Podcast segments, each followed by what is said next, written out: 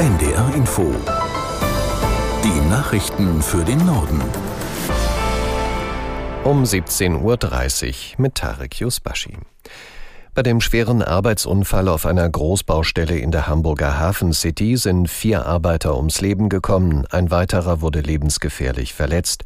Ein acht Stockwerke hohes Baugerüst war heute früh zusammengebrochen. Hamburgs Senatorin für Stadtentwicklung Pein verfolgte am Nachmittag die Bergungsarbeiten und zeigte sich bestürzt. Im Fahrstuhlschacht ist ein Gerüst eingebrochen. Auf diesem Gerüst hat eine Kolonne mit fünf Arbeitern äh, gearbeitet, die verschüttet wurden unter dem Gerüst. Unser Mitgefühl gilt natürlich all den Opfern und Angehörigen und auch den Angehörigen des Schwerstverletzten. Wir danken aber vor allem auch den Rettungskräften. Das ist ein sehr komplizierter Einsatz hier auf der Baustelle mit einem hohen eigenen Risiko. Wir müssen sehen, wie sie jetzt ihre Bergungsarbeiten hier zu Ende bringen und vor allem wünschen wir dem Schwerstverletzten gute Genesung. Hamburgs Stadtentwicklungssenatorin Pein. Die Terrororganisation Hamas hat ein Video mit drei mutmaßlichen israelischen Geiseln veröffentlicht. Eine der gezeigten Frauen fordert darin von Regierungschef Netanyahu einen Gefangenenaustausch. Aus Tel Aviv Clemens Fehrenkotte. Israels Premierminister reagierte nahezu postwendend auf das Video der Hamas. Es handle sich um eine, Zitat, brutale psychologische Propaganda der Hamas. Er werde alles tun, um die Geisel und Vermissten nach Hause zu bringen, hieß es in einer Mitteilung seines Büros am Nachmittag. Insgesamt befinden sich nach israelischen Militärangaben knapp 240 Menschen in der Gewalt der Hamas. Am Vormittag gab das israelische Außenministerium den Tod der 22-jährigen Shani Luke bekannt. Die junge Frau, die die deutsche und israelische Staatsbürgerschaft besaß, sei bei dem Terrorüberfall der Hamas auf die Teilnehmer eines Musikfestivals erschossen worden. Im Norden des Gazastreifens weiteten die israelischen Streitkräfte ihre Vorstöße in Richtung der größten Stadt des Küstenstreifens aus. In den Vororten von Gazastadt schnitten Panzer zwischenzeitlich die Hauptverkehrsader des Küstenstreifens durch. Die Inflation hat sich im Oktober deutlich abgeschwächt. Nach vorläufigen Berechnungen des Statistischen Bundesamtes liegt sie bei 3,8 Prozent. Das heißt, Waren und Dienstleistungen kosteten durchschnittlich 3,8 Prozent mehr als im Oktober des Vorjahres. Das ist der niedrigste Wert seit zwei Jahren. Im September lag die Inflationsrate noch bei 4,5 Prozent.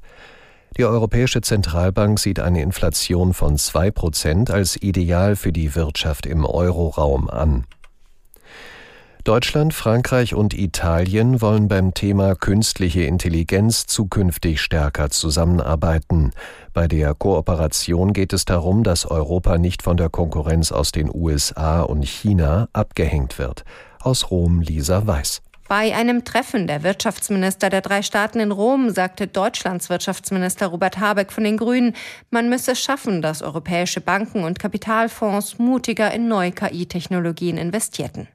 Um das zu erreichen, schlägt Habeck vor, dass die Förderbanken der drei Staaten sich austauschen und eine gemeinsame Strategie suchen. Momentan wird in den USA nach Angaben des französischen Wirtschaftsministers Bruno Le Maire zehnmal so viel Geld in KI investiert wie in Europa. Das neueste Kreuzfahrtschiff der Papenburger Meierwerft, die Carnival Jubilee, ist auf dem Weg Richtung Nordsee. Am Mittag passierte es die Dockschleuse zur Ems und zwar rückwärts, weil es so besser gesteuert werden kann. Zwei Schlepper unterstützten den Kreuzfahrtriesen. Er ist 345 Meter lang und hat 20 Decks. Morgen soll das Schiff im niederländischen Emshafen ankommen, wo es weiter ausgebaut wird. Um den Drogenschmuggel im Hamburger Hafen zu bekämpfen, soll die Stadt dauerhaft ein sogenanntes Hafensicherheitszentrum bekommen. Dort sollen sich Zoll, Landes- und Bundespolizei austauschen. Außerdem sollen Mitarbeiter der Hafenfirmen besser vor Anwerbeversuchen der Drogenmafia geschützt werden. Oliver Wuttke erklärt, wie die Sicherheitsbehörden sich das vorstellen. Das wird wohl eine Mischung aus Aufklärung und Abschreckung, denn beim Drogenhandel ist unglaublich viel Geld im Spiel und da werden ganz normalen Hafenarbeitern schnell mal sehr hohe Summen angeboten, einfach dafür, dass sie im entscheidenden Moment weggucken. Oft ist das aber nur der Einstieg in schlimmere Abhängigkeiten und Erpressungen. Darüber soll mehr informiert werden. Anwerbeversuche sollen außerdem bei einer anonymen Hotline gemeldet werden können und es soll auch offensiver ermittelt werden gegen solche sogenannten Innentäter in den Hafenbetrieben. Der Fußballweltverband FIFA hat den früheren spanischen Verbandschef Rubiales wegen des Kussskandals bei der Frauenweltmeisterschaft für drei Jahre gesperrt. Der FIFA-Disziplinarausschuss schloss Rubiales von sämtlichen Fußballaktivitäten auf nationaler und internationaler Ebene aus. Der 46-Jährige hatte während der Siegerehrung nach dem WM-Triumph der Spanierinnen im August die Spielerin Jennifer Hermoso gegen deren Willen auf den Mund geküsst. Das hatte international für Kritik und Empörung gesorgt. Gegen den früheren Verbandschef läuft in Spanien ein Verfahren wegen sexueller Nötigung. Und das waren die Nachrichten.